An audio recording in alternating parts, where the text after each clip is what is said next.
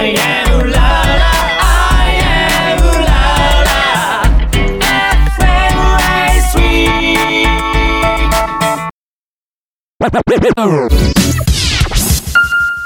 Red Red Red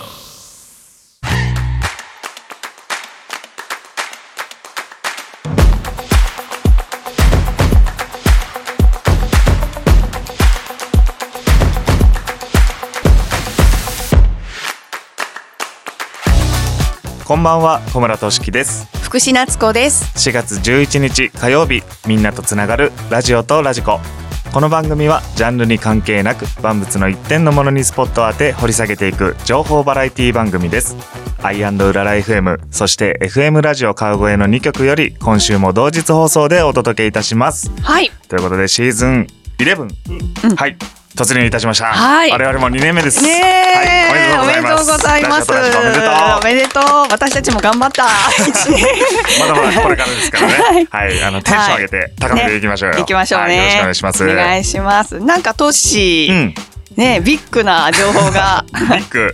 あるんじゃないかな。そういえばなんかえどうしたんですか？みたいな感じで言われましたけど、優勝してきましたよ。あ、おめでとうございます。3月26開幕戦優勝素晴らしい。はい、まあこの話もね、うん後ほどちょっとさせていただければなと思います。そうですねはい。はい、えー今週のスポットライトのコーナーはクリスチャン・ディオールに迫ります後半は週担当パーソナリティによるオリジナルコーナーをお届け第2週の今夜はあの日あの時をお送りいたします。人生においてあの日に戻れるならやり直したいこと。あの時こんなこと知っていたらはたまた自分がもしあの人になれたらなどなど自由に妄想仮想を広げていくコーナーです。それでは30分間最後までお付き合いください。みんなとつながるラジオとラジコ。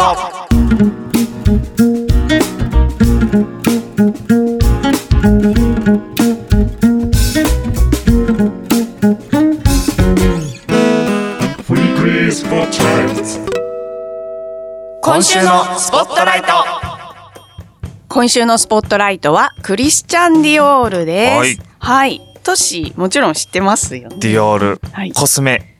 ん？あ、そう、ですよねそうそうそう。まあそれぐらいしかね、わかんないんですけども。そうですね。はい。えっ、と、まあ、人物の名前、または、あの、ファッションブランド名になるわけなんですけれども、フランスを代表するファッションデザイナーです。えっ、と、日本でもね、高級ブランドとして大変有名で、えっ、と、まあ、もともとは洋服、ファッションデザイナーなのでね、洋服、アパレルのブランドなんですけれども、まあ、洋服ね、むちゃくちゃ高いので、そうですよ安くはないですよね。そうそう、ブティックに入るのもね、ちょっと気遅れするぐらい、ね。あの、うん高級ブランドなんですけれども、ね、あの、日本でもすごく人気があるので、頑張って、まあ、カバンだけでもとかね。確かにそうですよね財布だけでもみたいなね、購入された方いらっしゃるんじゃないかなと、うん、思います。えっ、と、現在ですね、東京都現代美術館でクリスチャン・ディオール展が開催されておりまして、えーそちらに先日私行ってまいりまして、えっ、と、まあ、興味があったから行ったんですけれども、実はですね、和太鼓奏者になる前は、私ファッション業界で働いてまして、あ、そうなんですね。うんはい。あのーがまあ、具体的に言うとパタンナーっていう洋服の型紙を作る専門職をずっとしていたんですね。はい。なので、えっ、と、太鼓をメインでやるようになってからも、舞台衣装を依頼されたら作るとか、うん、あの、楽器のケース類をね、作ってよって言われたら、あ、もちろんですね。制作者側だったんですね。そうそうそう。はいあの、並行してやっていた、やっているやっていた、うん なんですけども、あの、ファッションには大変興味があったので、今回ディオールの特集をさせていただきたいと思います。じゃあ早速ね、クリスチャン・ディオール、どんな人物かということに迫ってみたいと思いますけれども、1905年1月21日生まれ、去年52歳ということで、若くして亡くなったんですよね。ですねで、死因を調べてみたら、魚の骨を喉に詰まらせて、その後に心臓発作で亡くなってしまったということで、ちょっと残念な亡くなり方ではありますね。うん。で、えっと、5人兄弟の2番目として生まれまして、えっと、父親は結構ね、あの、肥料の生産事業を扱うような夫婦、ふ、よ、裕福な家庭だったそうです。はいで、両親はですね、彼に外交官になってほしいっていう希望があったみたいなんですけれども、本人はちょっと嫌がってまして、はい あの、芸術の方に強い興味があって、えっ、と、デザインが趣味だったりとか、あと、アーティストとのね、交流が結構あったみたいですね。えーそうなんですね。はい。で、画廊経営なんかもしていたそうですよ。はいうん。です。で、えっ、と、ファッションデザイナーの道なんですけれども、えっ、と、32歳の時にロベール・ピゲというファッションデザイナーさんに雇われまして、彼の下でコレクションのためのデザインをしたっていうのがデザイナーの第一歩になります。結構遅め遅めですなんですかね。よね。32歳っていうと。そうそうそうそうそう、私もそういう印象を持ちました。ねはいうんで、えっ、と、さらにですね、41歳の時に独立しまして、はえっ、と、その年のですね、パリコレですね、SS コレクションでデビューを果たす。という、まあ、41歳だから。なんで、もう短いですよね。そうそうそうあと 定年を聞いてしまってるので。去年52歳だから、まあデザイナーとして活躍されてたのは、まあ10年ぐらいはい。っていう、ですね。うん、年月です短ね。そう。で、このデビュー作がですね、すごく小、センセーショナルな作品を発表しまして、ニュールックと言われて戦慄なデビュー作品だったということで、はい。えっ、と、今日写真をお持ちしたんですけど、トシね、多分見たことあるんじゃないですか、こうニュールックニュールックと言われるんですけど、こういうね、なんかエレガントっていう言葉がシン。プルなようで、うん。奇抜というか。そうそうそうそうですね。なんかホワイトと紺のね、スカはいートで。ですね。はいえっと、シルエットとししましては、まあ、細く絞ったウエストはいと、あと、ふわーっとね、あのーなんだろう、お花のように咲いたスカート。はいはい。で、な、まあ、くるぶし丈のね、スカートですけれども、えっ、と、まあ、戦時中ですね、女性は、あのーやっぱりファッションを楽しむっていうことがなかなかできなくて、まあ、その反動でですね、あのー戦争後、解放されて女性らしさをアピールしたはい。という作品ですね、うん。になりますね。で、以後、ディオールはですね、年2回のシーズンごとにシルエットをこう、コロコロ変えていくはい。わけなんですけれども、えっ、と、大体ね、ファッションのコレクションっていうのは、春夏コレクションと秋冬コレクションって言って、はい。年2回大きな、そうですね。うん。コレクションをやるんですけれども、その度ごとに、こうシルエットを変えていた毎回変える。そうそうそう。っていうのはかなりエネルギーのあることで、まあ、飽きさせないですよね、フそうです。ァンからしたら。そうですね。はいで、あの、当時の評論家からは、えっ、と、クレイジーなことだと 言われるほど、はい結構、あの、エネルギーがいると言いますかね。あの、大変なことだった。はいというふうに言われております。で、えっ、と、しかもですね、こう、コレクション発表するたびごとに、えー流行となって世界中に広まっていったっていう歴史があるので、すごく才能があった人なんだなっていうふうに思いますね。そうですね。もうあっという間に広がったでしょうね。うん。うんね、遅咲きだったけれども、すごく影響力がそうそうそうそう、はいあった人かなと思います。はい。そしてですね、えっ、と、今回私がこのディオール展を見に行って、とても印象的だったことが2点ありまして、えっ、と、その一つ目前半でちょっとご紹介しようかなと思うんですけども、ディオールのですね、お花に対する愛情の深さっていうのがすごく伝わるような、えっ、と、作品が多くてですね、はい。えっ、と、そちら、これからご紹介しようと思うんですけれども、えっ、と、彼のお母さんがですね、大変お花が好きな方で、えっ、と、実家の広い庭には温室もあったようで、はい。結構ね、花いじりというか、あの、うん。花に囲まれた幼少時代を過ごしていたそうですね。で、えっ、と、作品の中にもその影響が出てまして、花のモチーフが多く使われていたりとか、大変華やかでかつ繊細なドレスが多いっていうのがすごく特徴的でした。うん。で、ディオールが、えっ、と、語っていた言葉をですね、紹介させていただくと、花々は神がこの世に与えたものの中で女性の次に美しいっていうすごく、おなんかロマンチックな言葉をですね、そうね。うん。そうそうそう。女性の次に。そう、はい。美しいっていうことですね。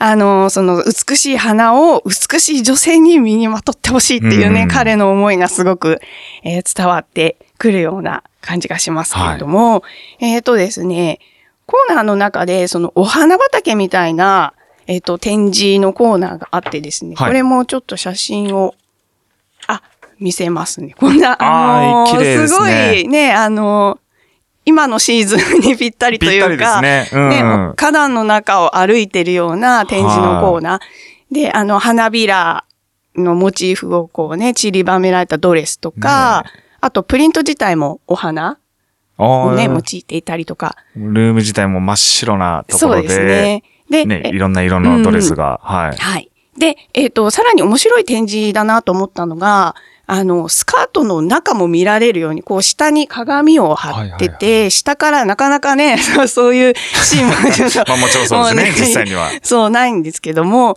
あの、ドレスなんで、下にペチコート履いてるんですよね。あの、スカートにボリュームを持たせるために。はそのペチコート自体もすごく綺麗にデザインされていて、まるでなんか花びらみたいな綺麗さがあるなって印象がありました。なるほどはい。ですね。あのーこんな感じで、あの、はい。花に対するね、愛情の深さを感じたわけなんですけれども、えっ、と、番組の後半ではですね、ディオールと日本の関係性について詳しく見てみたいと思います。はいここで今週の1曲目をご紹介します。シーアでシャンデリア。シーアでシャンデリアをお届けいたしました。えっ、と、この曲ですね、はいえっ、と、ディオールの香水の CM おでー、なるほど。うんうんに起用されている曲なので、ちょっとご紹介させていただきました。第2週担当パーソナリティの小村俊樹と福士夏子がお送りしておりますラジオとラジコ。今週のスポットライトはクリスチャン・ディオールです。はい。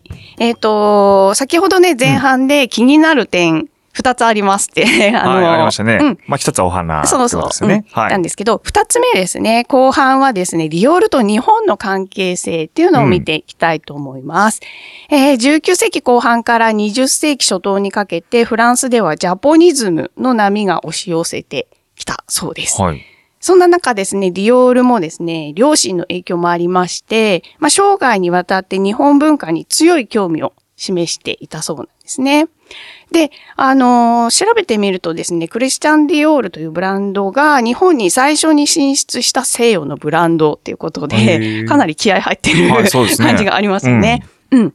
で、えっ、と、ディオールはですね、1950年代に日本製の絹織物を使用したコートを何点か作品にしておりまして、えっ、と、日本製の絹絹織物ってはい結構張りがある、張りがあるってわかりますかね？テロン？って、布としてはテロンってしてるんじゃなくて、こう、ピシッとしてるよそうです、そうです。うん。結構構築的な、あの、フォルムはい。ピシッとしてるすごい簡易的な表現しましたけど、そうそうそう。うん。でもピシッとしてるね。で、えっ、と、西洋のですね、こう、構築的なシルエットを作り出すのに適しているようでして、はい。まあ、あの、日本の織物がね、いかに西洋的に利用できるのかっていうのを世に示さ、示した作品となってまして、えっ、と、作品の名前もですね、実に日本らしいネーミングをつけているんですよね。えっ、と、TOKIO とか、羅生門とか、えー、もう、歌丸とか。まんまですね。そうそうそうそうそう。まあなんかあの、外人が好きな日本の言葉みたいな。確かにね、そうそうもう寿司天ぷらなんかもあそう来たらそうそうそうもう完全ですけども、そうさすがにね、それはあると思うんですけどなん。か T シャツにもね、まあ書いてそうだね。そうそうそう。羅生門なんかもう、ねもうまさに日本って感じですけども。そうですね。まあそういうネーミングをつけたりして、はい結構日本に思い入れがあったそうですね。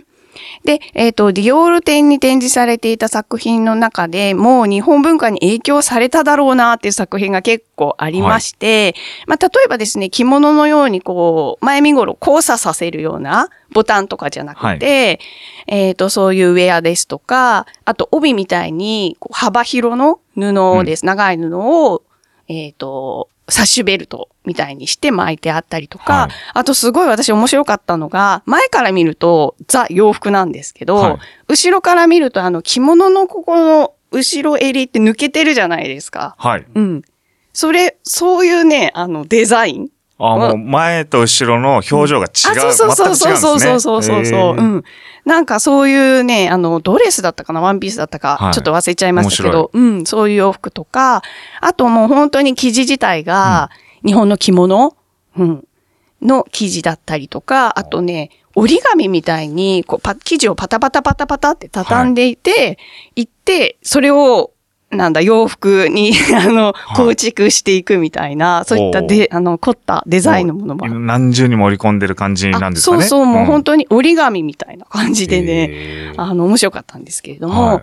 などなどですね、随所に日本文化の影響をね、受けているものが、りあの、作品がね、多く見ることができて、大変面白かったですね。はい。で、えっ、と、ディオールはですね、1953年にカネボウと大丸と契約しまして、えっ、と、ディオールの型紙を用いて服を仕立てる権利を日本に提供したっていう歴史がありまして、えっ、と、帝国ホテルでね、そのディオールのファッションショーが、えっ、と、開催されるなど、あの、結構熱の入れよう親密度が高まってますね。そうそうそうそう、そうなんですよ。で、あのー先ほどね、絹、絹を使用したコートを作品にしたっていう話をして、したと思うんですけれども、えっ、とですね、絹、日本の絹織物を広、世界に広める活動をされていたのが、皇族のか高松宮妃殿下っていう方で、はいあの、昭和天皇はい。のご兄弟に当たるのかな？ご兄弟の奥さんかな？はい。うん。その方の、えっ、と、ちょっと縁があると思うんですけれども、ディオールさんはですね、ディオールさん。ディオールさんはいそうそう、昭和天皇と美智子様の結婚式用のドレスを3着制作したってていう、そうそうそう、歴史もあるぐらい、結構日本とはゆかりのあるブランドですね。うんはい知らなかったですね。うんはい。最後になりますけれども、はいえっ、と、現在開催中のクリスチャン・ディオール展。こちら大人気の展示会で、うんえフラッと行っても入場できないんですよね。あの、私間違って行ってしまって入れなくて、すごすご帰ったんですけど。あそうなんですねそう。はいあのー完全に予約制ですので、予約ホームからチケット購入していただいて、はいえっ、と、行っていただくという形になっております。えっ、と、私もですね、今月もう一回行ってみようかなと思います。チケット購入してね、ぜひぜひご興味ある方は、はい。足を運んでみてはいかがでしょうか。よろしくお願いいたします。はい。以上、今週のスポットライトはクリスチャン・ディオールでした。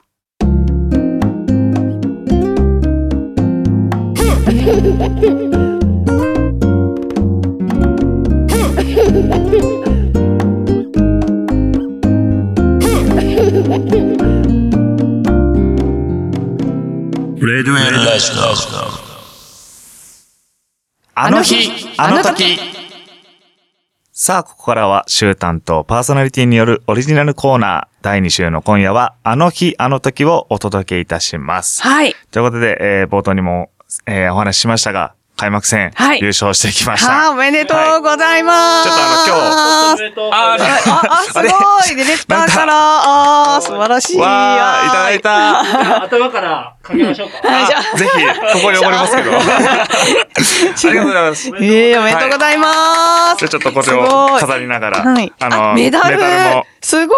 ちょっとトロフィーはね、あの、うん今週応援していただいてる、あの、うんうんうん製麺堂鉄さんというところに飾ってありますので、うんうんあそうなんですね興味ある方はそちらに、え見に行っていただいても、当たり前だけど、そういうメダルとかトロフィーとかもらうんですね。もちろんです。はいで、こちらねうん、その時の帽子とか、あすごいちょっと持ってきましたけど、はい。まあそういった意味ではですね、あの今シーズン、7シーズンぶりですね。うん。このカテゴリーは。うん。えー、でで、出て、うんうん。まあ開幕戦から、実は初ポール、まあえー予選でポはい。ールポジション、最速タイムを記録しての優勝とか、えーすごい。で、ポールトゥーウィンって言いますけども、そちらでね、まあ7シーズンぶり、長かったなって思いますし、ねえ。はい。えーまあ実際にその JAF 戦、うん。まああの以前ね、モータースポーツの会でお話ししましたけど、JAF が、はい。えー運営している公式戦に出場するのも5年ぶりっていうおーところだったの本当に久々で、で、その間もね、めちゃくちゃ苦労して、やっぱり費用面的にも、うん。まあ安くもないですし、聞いてますけど。まあディオールほどではないかもしれないですけど。いやいやいやいや。はまああの、まあ安くないっていうところで、やっぱりスポンサーを探さなきゃいけないっていう中でコロナが始まってっていう、ん非常に苦労したんですけども、うん。もう、ちょっと決心をしまして、はい。もうプライドをなんか捨ててしまえぐらいな感じでね、うんうんで自分でかえー働いて稼いで、で、なんとか出ようと思って出た一発目でこういう素晴らしい結果を勝できて出せたっていうのは、素晴らしいですね本当にやめなくてよかったなっていう。うん。で、その結果を出して、まあ、周りからもやっぱさすがだなと。うん。まあ、そういう評価をさして、えーしていただいてね、うん。もうやっててよかったなって本当に思いますし、うんはい。そこで、やっぱり苦しいからやめようって選択してたら、もしかしたらね、本当にこういう活動も、そうですよね。続けてなかったかもしれないですしうん。なかったもう今のこの喜びもね、ね、味わえなかったですよもうないうねいうい。ただいて、素晴らしいね、プレゼントをね、はい。い、ただきましたし、本当にやっててよかったなと思います。うん。はい。で、えー、これについてね、なんかお便りも、あねたくさんいただいてねありがとうございますちょっと、あの、皆さんね、優勝おめでとうっていう内容だったので、あの、ラジオネームだけ、はいえーさささっと読み上げさせていただきます。まずね、マイケル・ケイさん。これもう言ってしまえば多分お父さんなんですけども。あ そうなんだはいマイケル・ケイさんですね。はい。で、続いて、トンボロさん。はいそして、イッシーさん。はいえー、アキボーさん。えー、古島の大ちゃん。おそして、シオンさん。はいえーまあ、優勝おめでとうっていう内容をね、ねえいただきました。本当にありがとうございます。ありがとうございます。まあでも本当にやっててよかったなって思いますけども。やっててよかった。苦問式3回ぐらい言ってますよ、もうね、それにつきます。今回に関しては。はいなんか、あのーやっぱり苦しくてやめたくなる時って今。あある。ると思うんですけど。ありますよ。その、福さんもそのね、話題こそ者も、うんうんそれこそ制作者側の時も、やっぱ苦しかった時期あそうなったと思うんんですよ。ですけども。一人で悶々としますからね。どうすればいいんだっていうねそうそうそうそう。でもやめなかったっていうのは何か一つポイントがあったと思うんですけど。ね、やっぱりね、本番ですね。本番があって、お客さんが喜んでくれるとか、まあ自分が楽しめるってはいいう環境をやっぱり一回体験しちゃうと、いや、そうですね。そう、やめらんないんですよ。そうなんですよ。だからあのうん、その喜びが、やっぱ忘れられないし、で、僕に関してはやっぱりその負けてうん、諦め、諦めようかなって思ってることじゃなくて、うんうんうん勝って、また出れなくなってっていうのがあるんあー そうですで、ね。やめるわけにはいかないっていう。そうですよ。やっぱそういうとこがあったんで、うん。まあそういうのをね、信じ続けて、やって結果出せたんで、まあ今シーズンそのまま勢いよくチャンピオン狙っていきたいなと。次も、もちろんあれですか？5月5日なので、はい。狙っていきたいと思います。はいということで、こえー、トンボロさんのリクエストをお答えしたいと思います。はい。えー、2曲目は、ザ・ステュージズで、えーサーチデストロイ。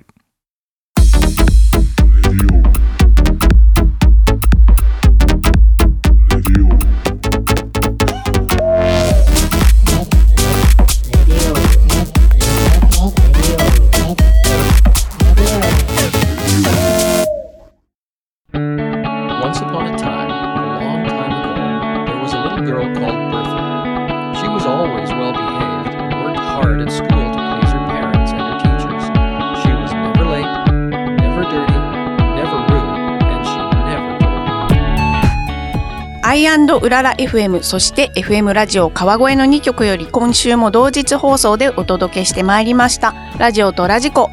ここで番組からのお知らせです。ラジオとラジコ公式サイトでは過去の放送いつでもお聞きいただけるアーカイブがございます。スポットライト検索やパーソナリティ名での検索も可能ですのでぜひご利用ください。また番組ではリスナーの皆様からのお便りを募集しております。番組への神々ですね。番組へのメッセージパーソナリティへの質問。また第2週目オリジナルコーナーあの日あの時で取り上げてほしいお題やエピソードなどもお待ちしております。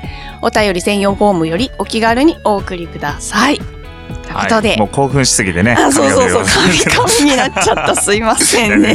はいはいはい。ということで、なんか宣伝。うん。あとしは？あ、え私ですか？5月。まあ、さらっと言いましたけど、5月5日第2戦、え子供の日ですね。うん。えーぜひ皆さん応援に来ていただければと。どどこで？えー、筑波サーキットです。あはい、変わらず。うん。で、えー、同月？同月？5月 ?5 月？にですね、5月14日にはい。私、カートイベント日程決まりました。はい、カートイベント、シティカート、足立区にあります、シティカートで行われます。はい。そして5月28日にははい。第3戦、また筑波サーキットで。なんか忙しいです5月ねはバッタバタしてます。それ頑張ってください。よろしくお願いいたします。はい、私の方はですね、えっ、と来月5月からですね、えっ、と青山にあります太鼓ラボさんはいっ。ていう、太鼓ラボ。そう、えっ、と、和太鼓教室、もう日本で最大手のですね、うん和太鼓教室さんの方で、えっ、と、講師をさせていくこおういただくことが決まりまして、今月はあの、ワンデーのね、ワークショップを何日か、えっ、と、組んでもらっているので、えー興味ある方はぜひ、ぜひホームページありますのでね、はいし検索していただければと。太鼓ラボでも、うん、あ検索もう一できますかね？発で出ます。はい。はい。じゃあぜひ。超有名な、あの、和太鼓教室なんで。そこの講師、素晴らしいですね。頑張っていきたいと思います。はい。えーラジオとラジコは FM ラジオ川越で毎週火曜日0時、アイうらら FM では同日夜11時と再放送が4時間後にございます。詳しくは局のホームページなどをご参照ください。さて来週の放送は4月18日、第3週担当の相原龍太さんでお届けいたします。お楽しみに。今夜のお相手は小村俊樹と、福士夏子がお送りいたしました。またお会いしましょう